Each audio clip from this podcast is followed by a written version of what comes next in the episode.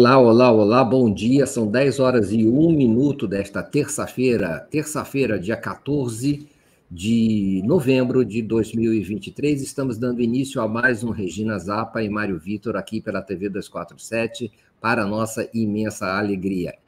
Muito bom dia, companheira Regina Zapa. Muito bom dia, Mário. Bom dia a todas e todos que estão aqui com a gente. Nesse dia, estava falando com o Mário aqui antes da gente começar, que ele é um sortudo, porque ele está ainda em Buenos Aires, fugiu, conseguiu fugir desse calor. É, e hoje eu vi que São Paulo vai ter, hoje pode ser o dia mais quente da sua história, desde que começou a medição da temperatura. E eu estou no Rio, já está começando um calorzão aqui também.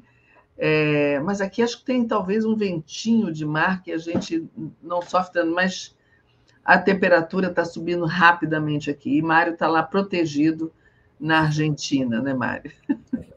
É, e por enquanto estou. Você sabe que o, o verão aqui na Argentina é muito quente, mas ainda não chegou, ainda há uma temperatura amena, está boa por aqui, pelo menos em termos, digamos assim, atmosféricos. É, em termos políticos, a gente sabe que não há lugar mais. Há mais lugares quente. quentes, até mais quentes que é, a gente. É. Mas está quente. Mas em termos políticos, digamos, não militares, esse aqui é dos lugares mais eh, quentes do mundo, é, nesta semana decisiva, é, altamente aflitiva, preocupante, séria, grave. Faltam adjetivos para qualificar aquilo que está no ar. Gozado, Regina. A gente vai falar de Argentina bastante hoje, né? Vamos. Você vai trazer um monte de novidades aí para a gente e eu vou te querer saber tudo. Mas fala, você ia falar uma coisa aí.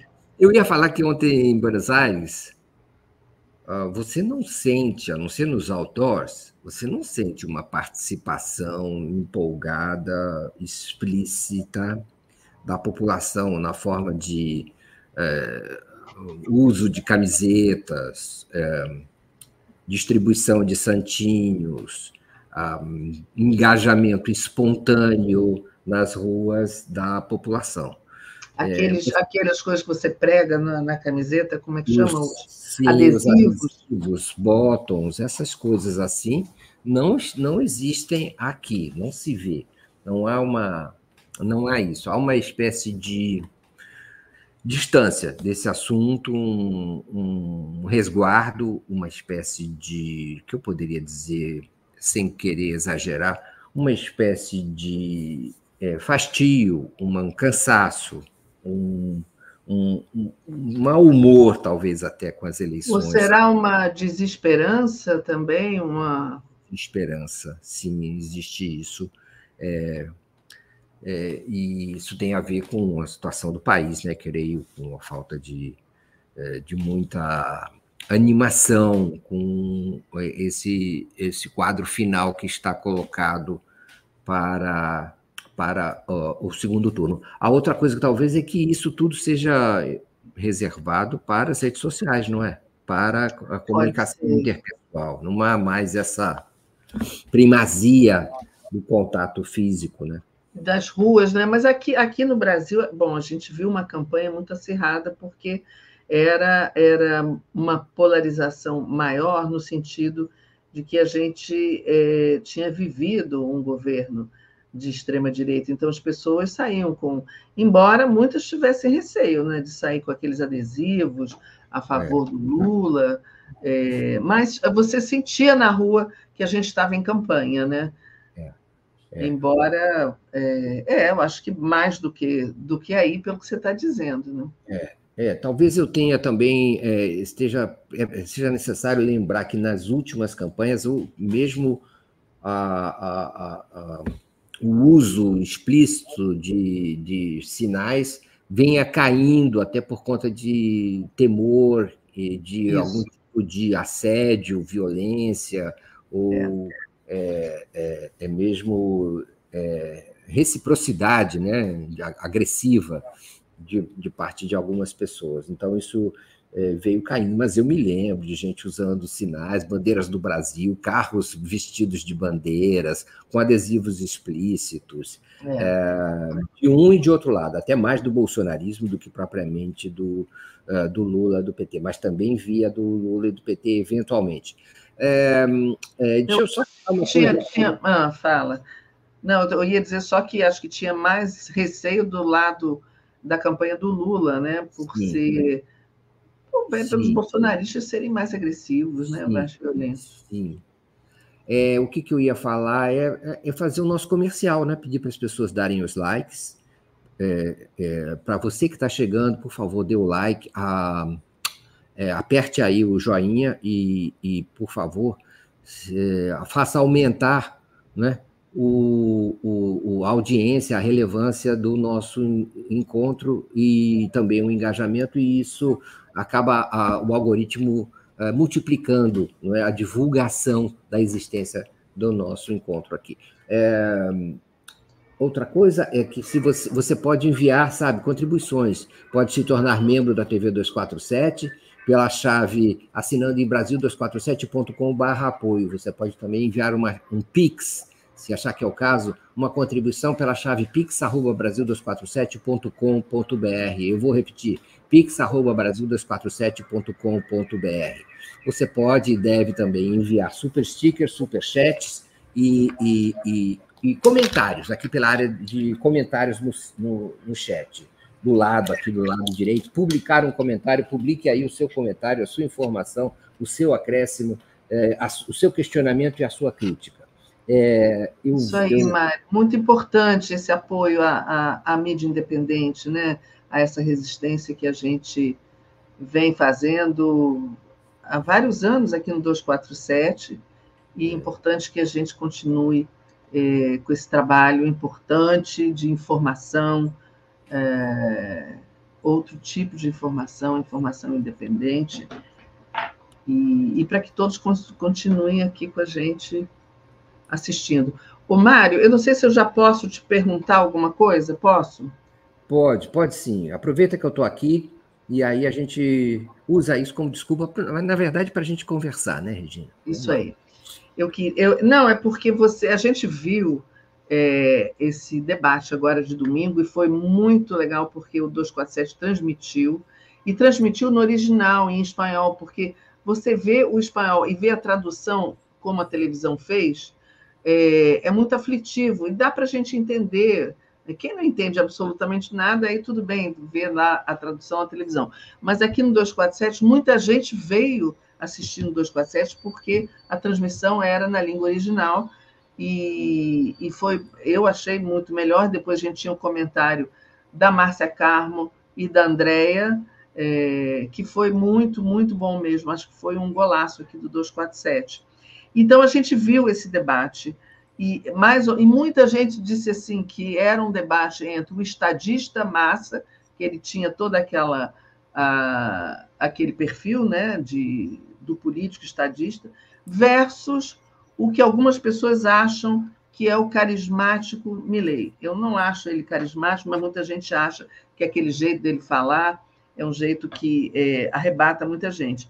E você escreveu, Mário, é, dizendo que a performance do Milley é, foi intencional, aquela, aquele jeito dele meio, meio desengonçado, é, é, talvez para mostrar que ele não é um político tradicional, que ele é diferente, é, eu acho que ele foi fraco muitas vezes, mas queria ver a tua opinião e essa história dessa, dessa performance dele ter sido intencional no sentido, talvez o que eu entendi, é, dele se diferenciar dos outros políticos. É, é, é legal isso. Vamos conversar sobre isso. É o, é o seguinte: é, não tem dúvida, quem assistiu o debate, não tem dúvida que o Massa ganhou disparado. Era um profissional contra um amador, era um, um político capa capacitado, um estadista contra um, um, o quê? um cidadão totalmente sem condições de ocupar a presidência da República da Argentina. Um, um personagem bizarro, é, não se revelou assim tão bizarro durante o encontro, durante o debate. Então não é essa a questão que eu estou falando. A questão que eu estou escrevendo é a outra questão. É assim, do ponto de vista do que interessa para as eleições de domingo que vem, o que, que interessa para as eleições de domingo que vem? São os indecisos. Há uma quantidade de indecisos que vai de 9, 8 até 12% dos eleitores. Qual é a performance que o Milley buscou? Ou que ele acabou é, exibindo? Qual é a performance que o Massa teve que buscar e acabou exibindo? Bom, primeiro, as duas performances. No caso do Massa, especialmente no caso do Massa, mas acho também no caso do Milley, nada é por acaso, certo? Não existe nesse momento uma coisa aleatória. Nenhum é, passo em falso, né? Nenhum, cada passo é medido, é medido profissionalmente e orientado por, um, uh, por uma montanha de informações. Não são essas informações que os cidadãos comuns têm acesso. São informações é, é, é, selecionadas, estratificadas, sobre não sobre o conjunto dos eleitores, mas sobre os, é, especialmente sobre aqueles que estão em disputa, que vão decidir o pleito de, de domingo que vem, a respeito dos quais não é possível perder o foco, não é possível é, se distrair com um, desvios é, ineficazes nesse momento. Então, é, é tudo muito profissional, muito medido, muito orientado por critérios de formação do gosto e da opinião e da decisão. São critérios até publicitários, são critérios eleitorais da ciência política. Então, isso e é um batalhão de assessores que filtram e que vão. É, então, é, é só para dizer que aquilo que chega no massa é uma coisa extremamente rica e, e, e, e, profissional. Aí, Regina, como é que o massa e o que, que a gente pode supor que tenha sido a estratégia definida pelo massa? Vou atacar. Por que precisa atacar? Por que precisa desmoralizar o adversário? Não é por causa da ideia ou das emoções do massa, ou que ele gosta ou que não gosta de fulano. É porque ele tem informações a respeito de qual é a posição exata que ele está na disputa por esses indefinidos. Não é que ele está supondo, ele tem, ele sabe quantos deles são anti-peronistas, anti-kirchneristas, quantos deles estão bem ou mal informados sobre o Milley, ele sabe exatamente o ponto que ele tem que atingir. Então, ele resolveu atingir e desqualificar de forma muito efetiva e uh, focada os pontos, enormes pontos fracos do Milley. E o fez uh, naquela sequência inicial em que ele pergunta: é, responda por, por sim ou por não Sim ou não? Você é, é a favor do fim das aposentadorias? Você é a favor do aumento das passagens de ônibus e de trem? Você é a favor é, da, do, do, do, da privatização das escolas? Você é a favor da privatização da saúde? É, uh, e para todo. Quer dizer, então, das perguntas do Massa, dá para depreender que ele precisava muito atingir um público específico que eram os aposentados, as mulheres e os trabalhadores. os trabalhadores, embora a maioria, a grande maioria esteja com ele, e, os, e as pessoas do setor pro, produtivo, empresários e donos de pequenas e médias empresas, que na Argentina são ainda mais importantes do que no Brasil, dadas as condições culturais da Argentina e a formação sociopolítica da Argentina também. Foi esse o foco. Ele, então, ele sabia que ele precisava reforçar nesses setores dos indefinidos para poder é, melhorar a posição dele em relação ao Milley, porque ele sabia que ele precisava ser agressivo, mesmo a ponto de ser agressivo, nem sempre é, rende o melhor em certos setores indefinidos é, quase que o Massa é, foi muito bem, excelente, é, mostrou quem o, como é, digamos assim, precária a condição do, do Milley, mas precisou partir por um ataque que nem sempre é simpático. É isso que eu quero dizer em relação, especialmente aos indefinidos, que são pessoas que, em geral, não gostam de política e não assistem debates. Até porque Exato. são indefinidos e são é, indecisos. Eles são indecisos porque eles são, não querem saber dessa informação, não querem ter acesso a isso, boa parte deles. Então, é quase como uma armadilha que o Massa estava é, enfrentando. Ele precisava ganhar, por um lado, desmoralizando o Milley, e, por outro lado, ele corria o risco de perder por ser mais agressivo. É quase que uma situação sem saída, porque ele não tinha outra saída senão é, ser muito, como é que é, desconstruir, desmoralizar o Milley publicamente que foi o que ele conseguiu fazer, segundo todos os analistas, inclusive os do governo, inclusive os, do, digo, os do, da direita, os da mídia é, a favor do Milley, inclusive os analistas, é, é, os próprios membros da aliança é, que sustenta o Milley, não é? o Macri, a Patrícia Burit, que, aliás, não estavam presentes no debate e nem se manifestaram depois dele em apoio ao Milley. Então, segundo todos isso, mas teve esse, esse efeito colateral. Será que, junto aos indecisos, que é quem interessa, a estratégia do Massa vai funcionar? Ou ele será retratado como um personagem agressivo e antipático por causa disso, que se junta a uma situação econômica muito difícil, sendo ele ministro da Economia? Ô, Mário, saiu já alguma pesquisa depois do debate? Não, não saiu nenhuma pesquisa, nem vai sair, porque é proibido pesquisa. Ah, não pode mais até, até a não eleição. Não pode mais pesquisa na Argentina até a eleição. Isso não quer dizer que não vai sair na mídia oficial, mas nas redes isso vai sair logo e vai ser divulgado de, de inúmeras maneiras informais, inclusive sobre quem foi melhor ou quem foi pior, mas ainda vai ser preciso selecionar dentro dos indecisos que vão decidir a eleição, como é que foi a imagem que eles receberam desse, desse, desse, desse comportamento dos dois candidatos na, no, no domingo. Né? Ah, ainda está faltando isso. Uma coisa interessante a gente falar também, talvez, é, talvez depois da gente ler algum dos comentários aqui, seria falar sobre a influência do, da presença do Brasil, né? Lula, Sim, discutiram muito o Brasil, né? É, você falou aí que quase todo mundo deu a vitória no debate para o Massa, os principais jornais argentinos, mas eu queria ter uma curiosidade antes da gente entrar nessa questão do Brasil, que foi uma questão muito importante é, no debate. Como é que foi a posição do Clarim? A posição do Clarim é a posição, digamos assim, mais. É a posição mais pró-Milley dos grandes meios de comunicação impressos da mídia tradicional argentina, né?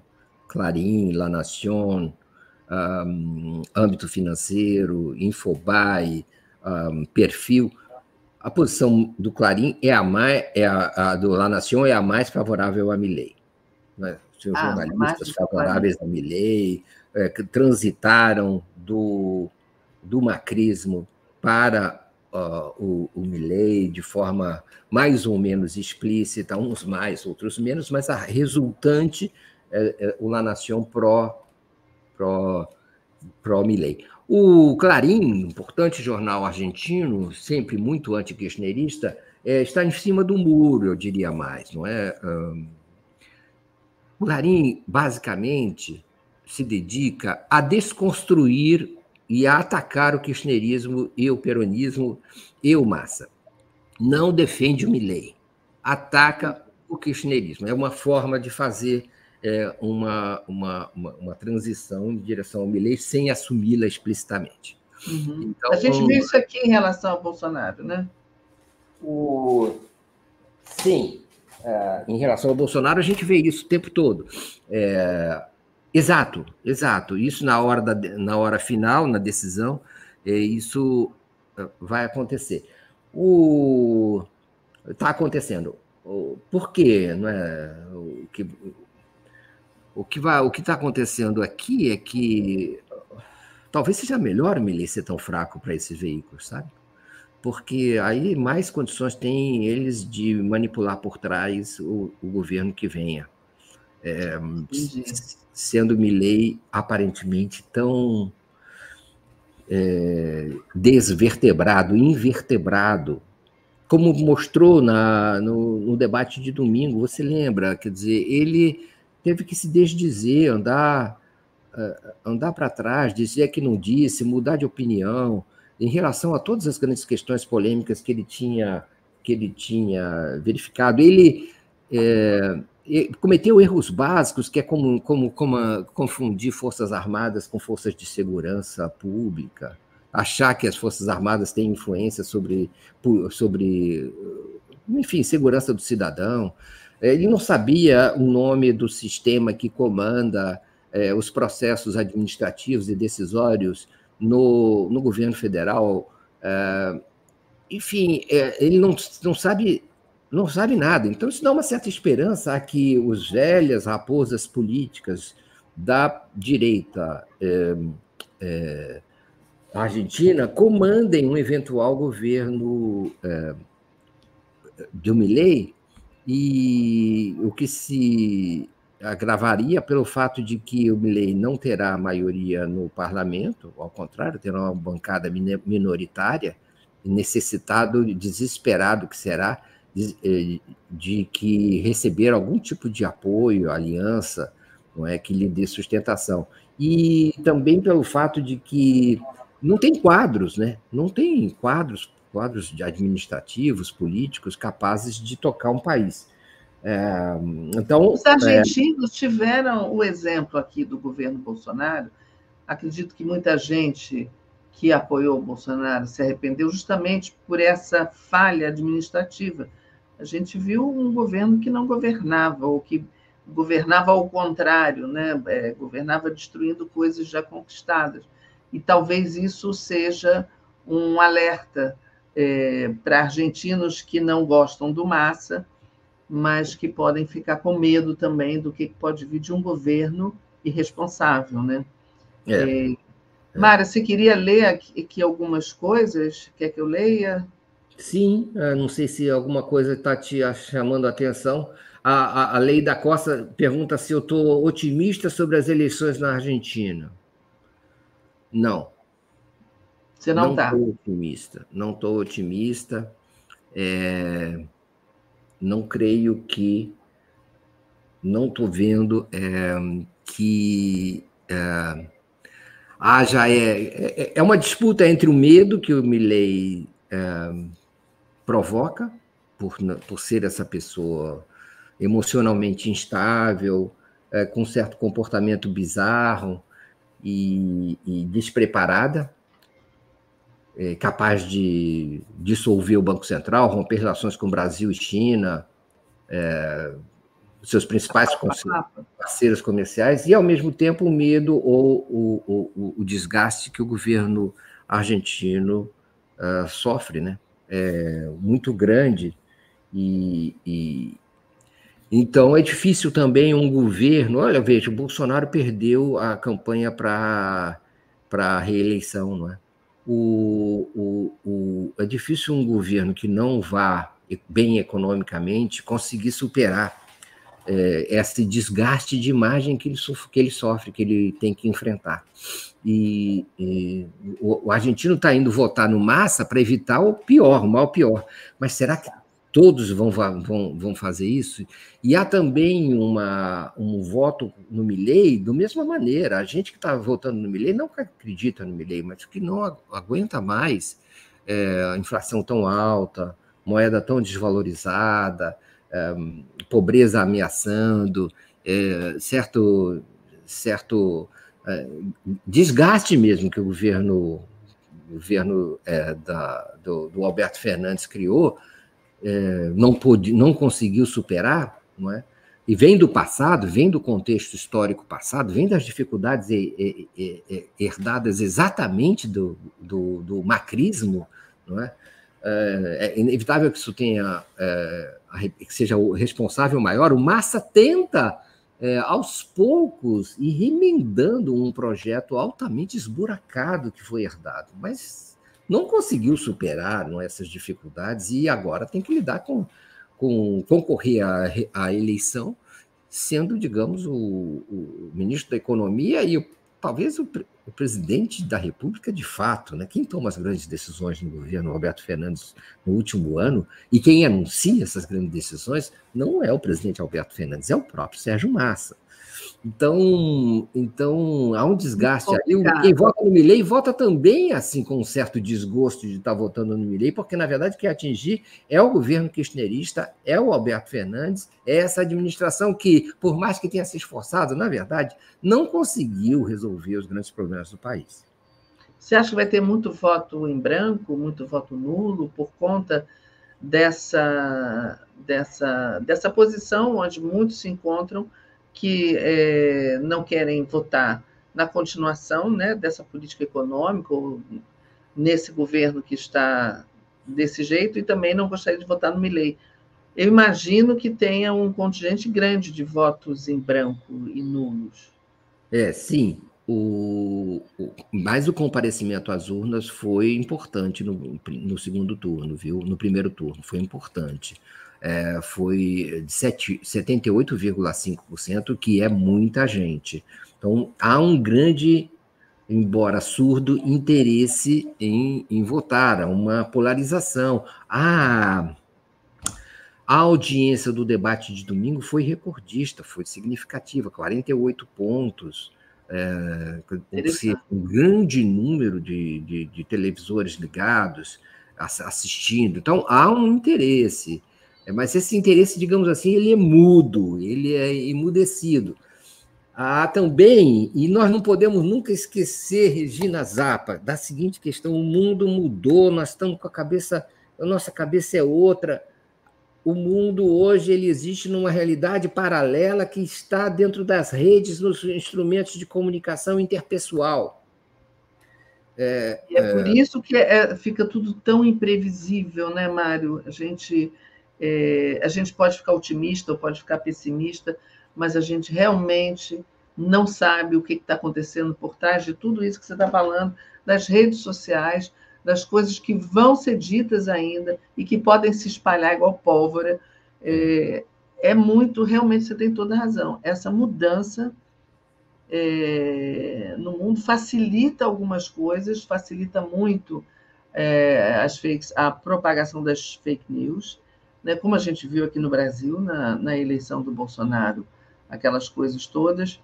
É, e também encerra, porque você, as pessoas ficam encerradas nos seus grupos. Então, às vezes, é muito difícil você ver o que, que o outro grupo está dizendo, porque você não tem acesso àquele grupo de, na rede social. É, tem, eu me lembro que aqui no Brasil, na época da eleição, é, tinha algumas pessoas de universitários da área, da área acadêmica infiltradas em grupos bolsonaristas para justamente decifrar é, uhum. o que estava acontecendo, é, é, é, que tipo de fake news se espalhava mais, que tipo de pensamento grudava mais e, e tinha mais efeito. É, mas aí você tem que se infiltrar, mas normalmente a gente não sabe, né? É, o... Aí tem uma coisa que é importante. Uma pesquisa que talvez valha a pena acompanhar e deve sair logo, que é o número de menções positivas e negativas nas redes sociais em relação a cada candidato a partir do debate. Ah, e, legal. E um outro também é, é, há outros índices de medição da, de fatores importantes nas redes sociais e, e, e a partir de agora, que são dois níveis de envolvimento: a macromilitância e a micromilitância final eleitoral.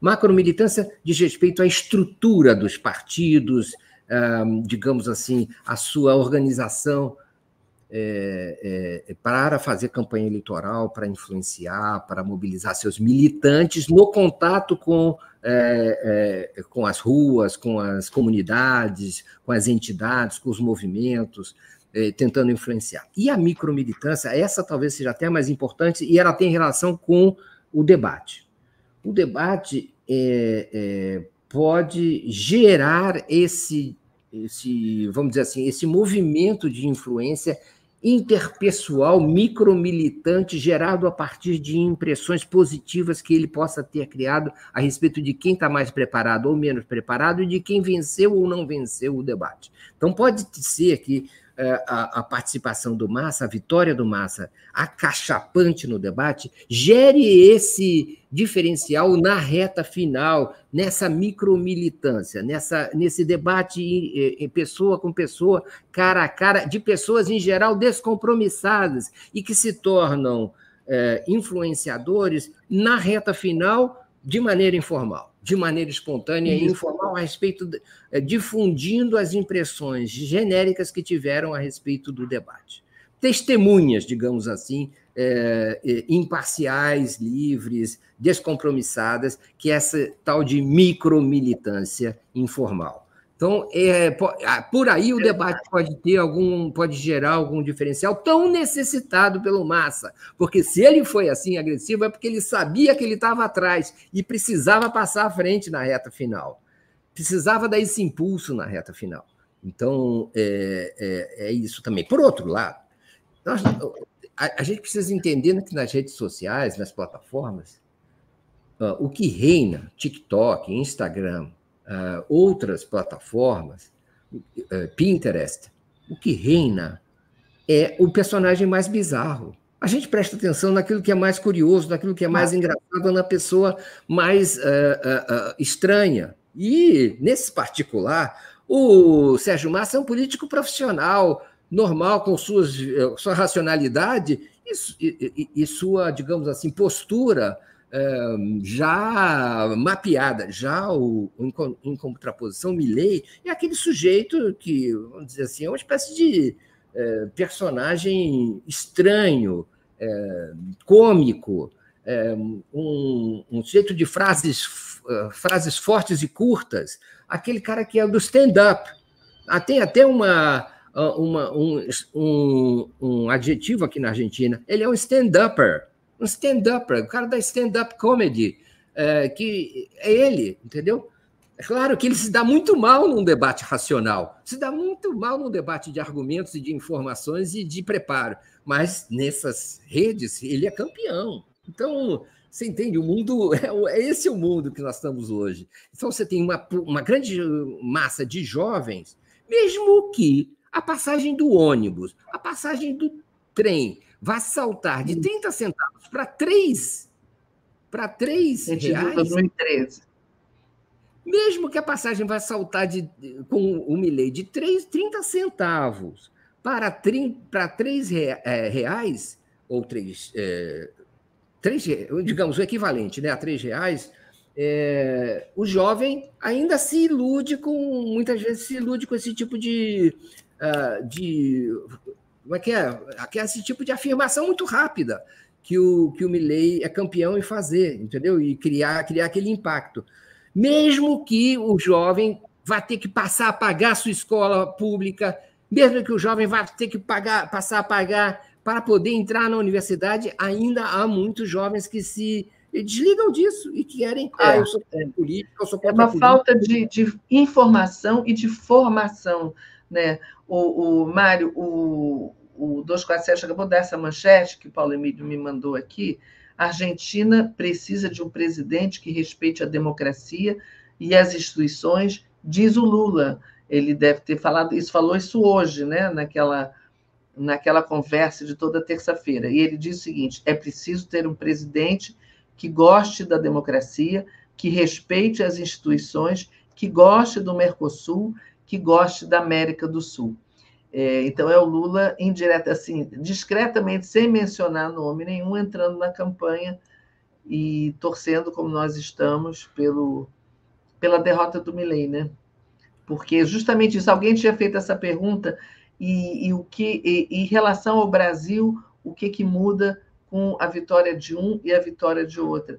E o Lula praticamente responde isso aqui, né? É, o Mercosul é uma das coisas principais, que ele certamente, o Milley certamente vai, é, é, não vai levar adiante, vai destruir, e que goste da América do Sul. Interessante o Lula dizer isso, né? Porque a gente vê, como a gente viu aqui com Bolsonaro, um presidente que parecia não gostar do Brasil, né? É, o, é difícil dar conta de todas as repercussões que a, a, essa eleição pode ter para o Brasil porque são muitas. É, Para começar, o Lula é o principal líder político da América Latina nos dias de hoje, de longe. O Lula também é o principal alvo da direita é, latino-americana, de longe. A eleição é sobre o papel de liderança do Lula, Regina Zappa. É essa, é essa uma é das questões que está aí. E o Lula é alvo. Alvo e também, de certa maneira, é, é um agente, é uma espécie de uh, patrono da campanha do Sérgio Massa uh, na Argentina. Uh, aqui se valoriza muito, exageradamente, o papel de três assessores que vieram do Brasil, segundo consta, enviados pelo Lula e pelo PT, para auxiliar no segundo turno da eleição na hora de trazer para cá os ensinamentos que foram aplicados é, na vitória do Lula sobre o Bolsonaro, tão ajustada, tão, é, vamos dizer, apertada como ela foi. Nesse quadro de disputa muito acirrada, é, há uma experiência brasileira vitoriosa e que da qual se supõe os argentinos estão se beneficiando, mas são três assessores. É, claro que tem toda uma a força é do Lula aqui, que já está é, presente, mas o fantasma, o espantalho da presença de brasileiros na campanha do, é, do, do, do, Massa é te, o tempo todo valorizado por Clarim, La Nación, um, Milley. Esses, esses é, espantalhos, esses fantasmas são é, agitados aqui, como uma espécie de invasão estrangeira, uma espécie de ingerência. É, então, é, isso, isso é, é, muito importante. Por outro lado, quer dizer, tem esse papel, né?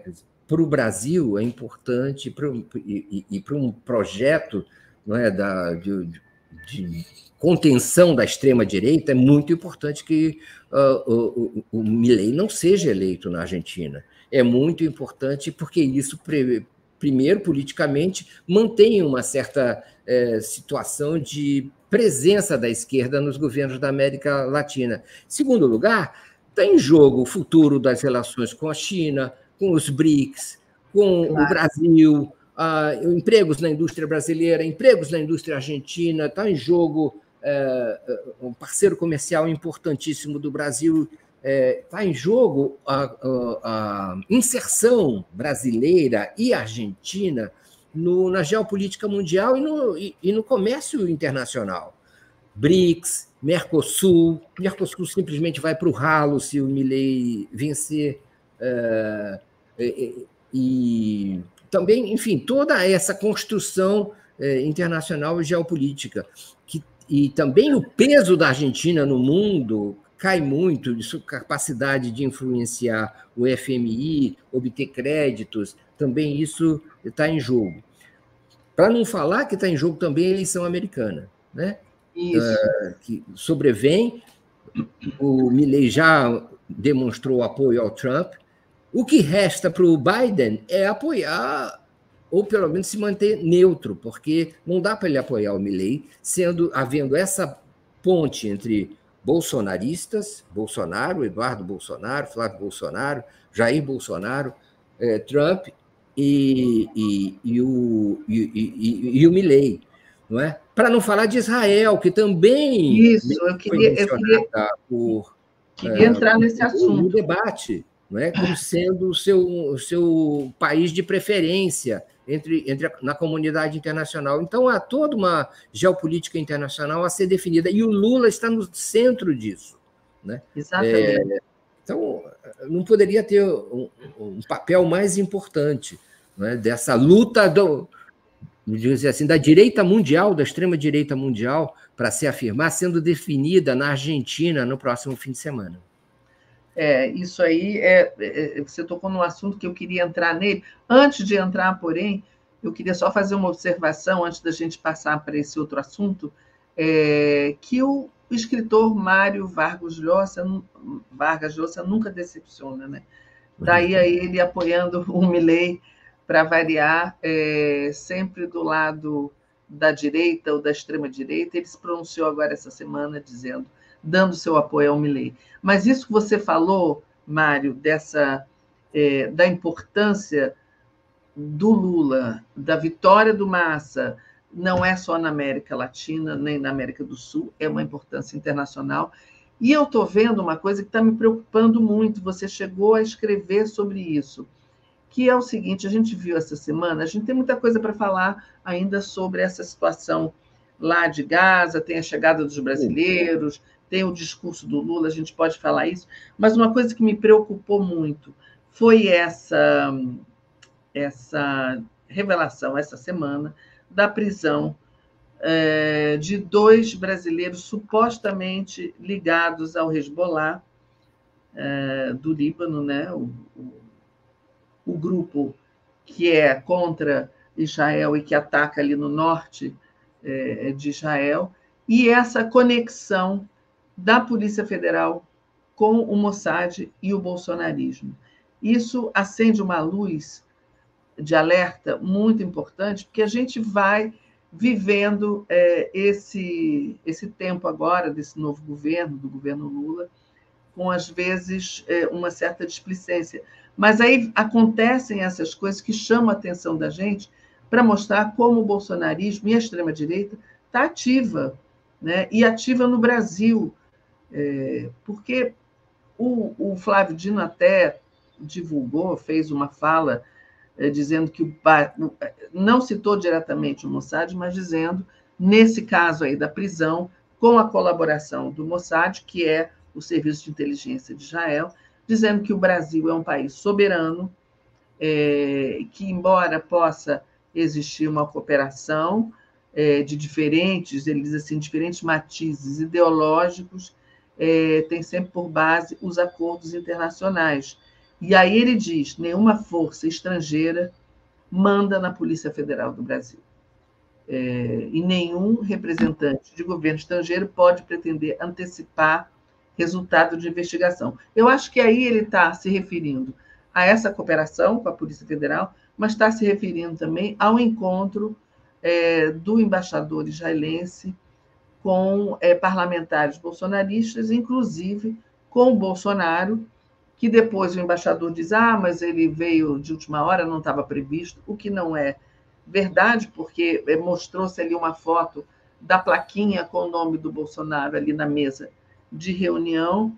Então, é, é a extrema-direita agindo no Brasil é, de forma preocupante.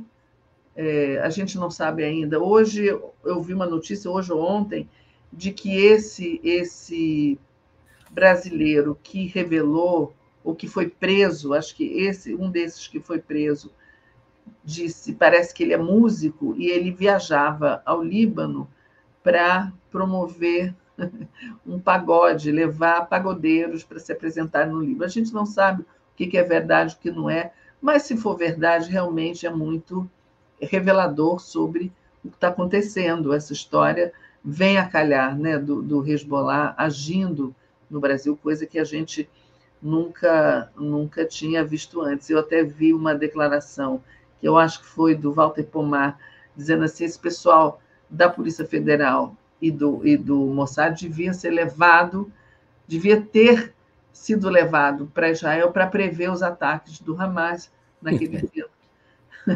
Então, ele fez uma, uma ironia com isso.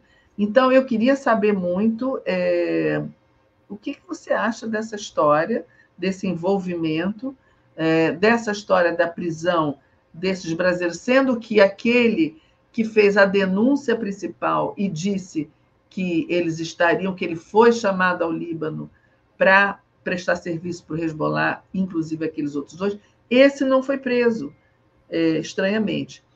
É, foi o único que declarou que que teria uma ligação com Hezbollah. Os outros dois negam essa relação, os outros que estão é, é, efetivamente presos. Né? É, então, eu acho que isso mostra a atividade da extrema-direita é, que não está não tá quieta, não está parada. O, o, o, Regina, só registrar aqui o superchat da Tereza Cristina Rodrigues Ribeiro, que diz agressivo e arrogante foi Milley, Milley. Massa foi incisivo. Muito bem. Eu também acho, é. é. Então é o seguinte, Alguém disse aqui, fez uma, fez uma butade que eu acho ótima, que foi aqui, ó, ó alguém disse aqui, não foi resbolar, eles foram lá é rebolar. eu achei ótima essa história. Porque eu acho que tem um. É, é, sério, é muito sério tudo, mas, por outro lado, não dá para acreditar, né, Regina? Ah, nessa história muito mirabolante, muito. Muito, muito, muito desde o começo eu, eu, eu fiquei com o pé atrás, desde o começo. O Hezbollah nunca fez atentado fora de, de Israel, quer dizer, é, nunca. Jamais vai escolher o Brasil, uma sinagoga no Brasil. Para quê? Para quê? Né? Brasil que é neutro, é, é, para quê? Não é? Vai fazer isso é, de, é, de uma hora para outra, não é? para confundir as coisas com o Brasil, é, e, e, ainda mudar a sua forma de atuação política, que não é exatamente, digamos assim, o Hezbollah é uma organização altamente profissional, ligada ao Irã, é, altamente é, profissionalizada, então, militar, muitas vezes, para que vai fazer esse tipo de coisa? mudar. Não é.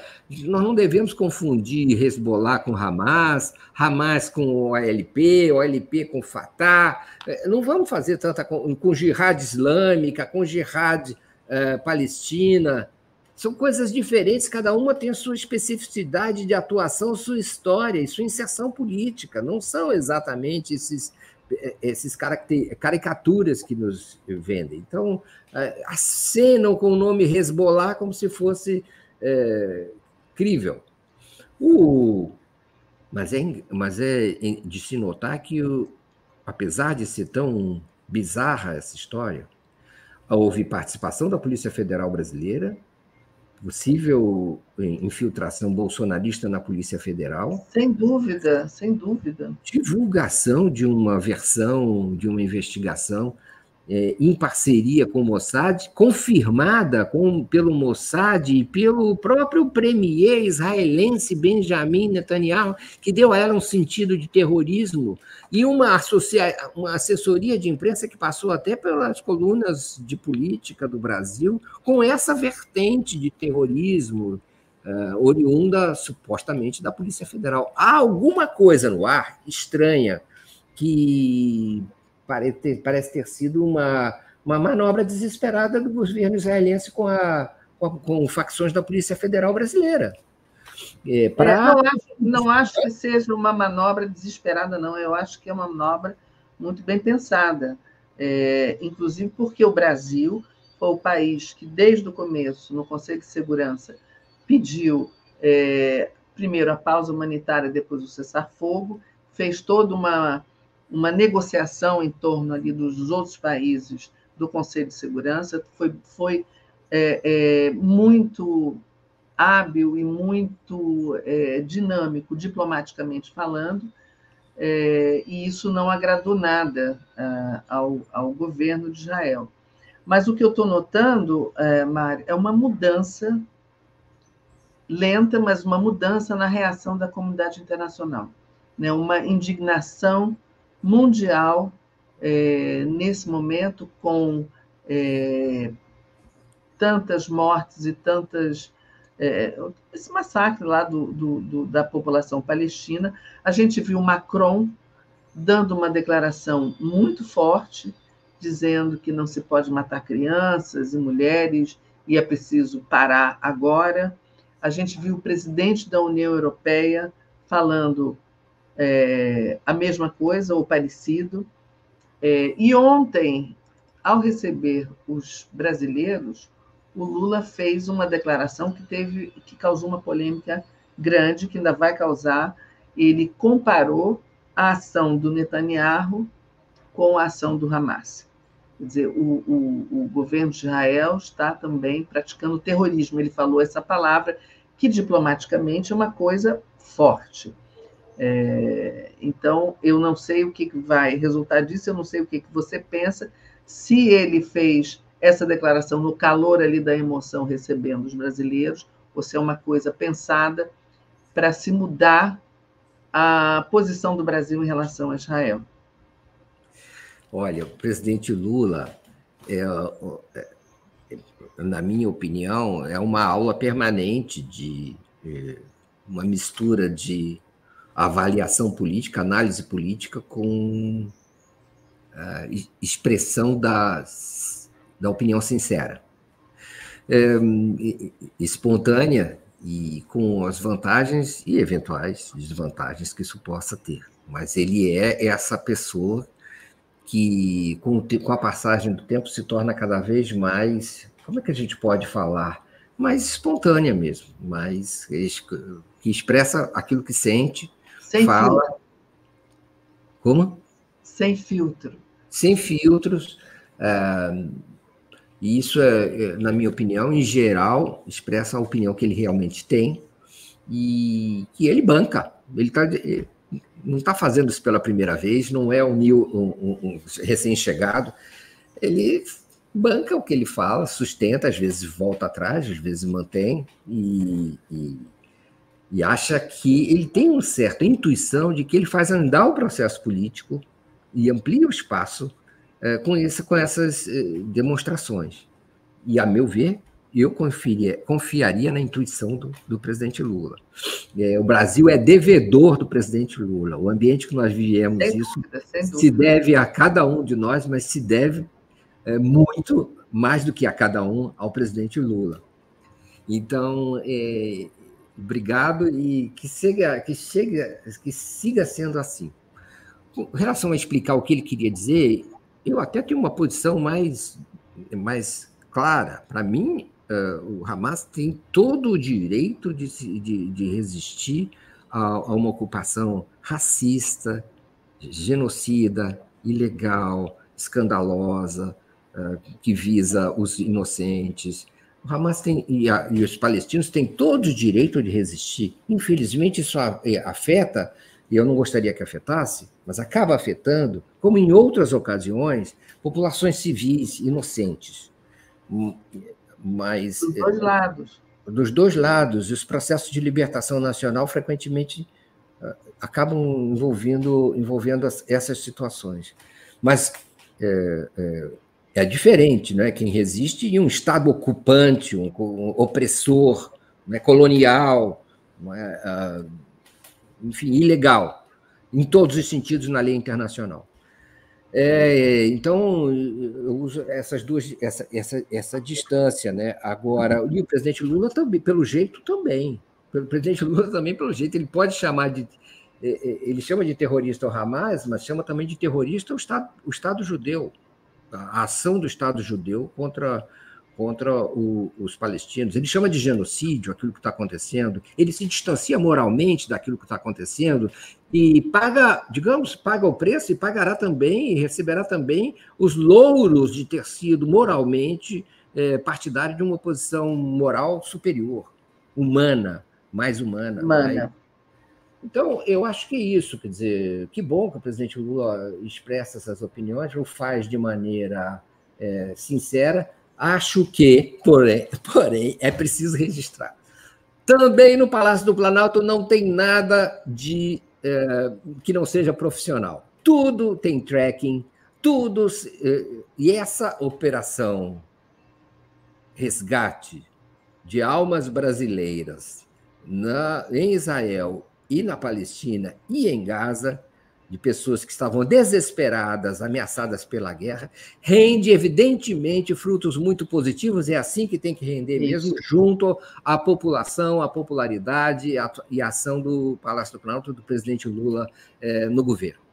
Concorda? muito, concordo totalmente é, que foi um golaço da diplomacia brasileira, uma das ações.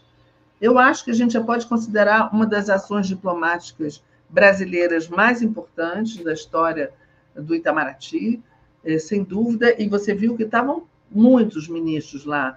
Estava é, o Lula, estava a Janja, o Celso Amorim estava lá, o Mauro Vieira, é, o, o Silvio, o ministro da, da, dos Direitos Humanos, enfim, é, Paulo Pimenta, tinha toda uma entourage é, muito importante do governo recebendo essas pessoas, pessoas simples, né? E que a, a aquela menina, esqueço o nome dela, Cha, esqueço o nome, não quero falar, para não falar nada. Aquela que veio transmitindo pelo, pelas redes sociais, desde o começo, a angústia, o medo, é, a casa bombardeada. E eu soube hoje que ela tinha ido para Gaza porque a mãe estava doente, a mãe acabou morrendo antes do começo do conflito, quer dizer, ela ainda tinha essa dor de, da perda da mãe e acabou voltando com a avó e veio relatando, né? E ela disse,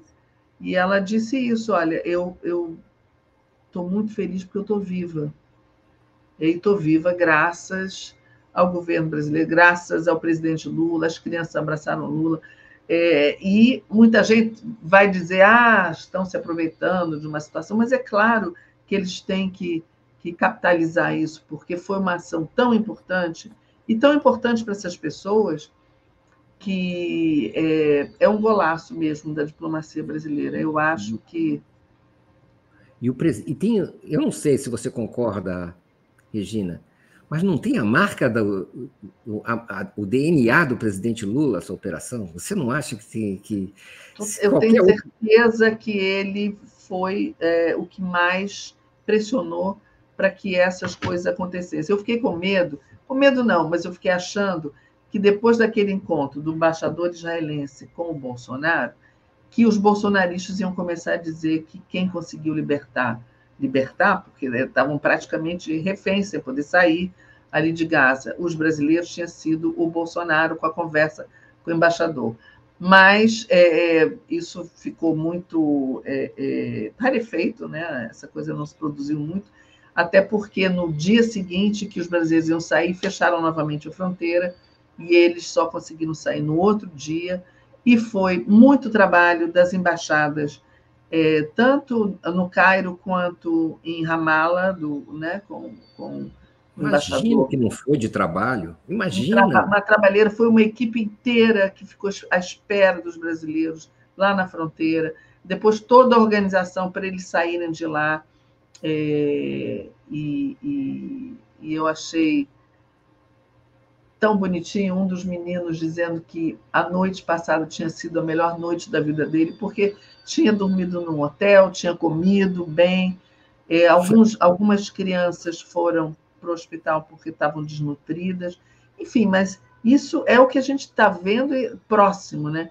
Imagina o que, que aquela população. A gente consegue imaginar, mas não consegue imaginar tão profundamente o que eles estão sentindo e eu fico olhando aquelas cenas, aquelas, aqueles vídeos das pessoas, aquele êxodo humano é, é, é. Do, do, norte de Gaza.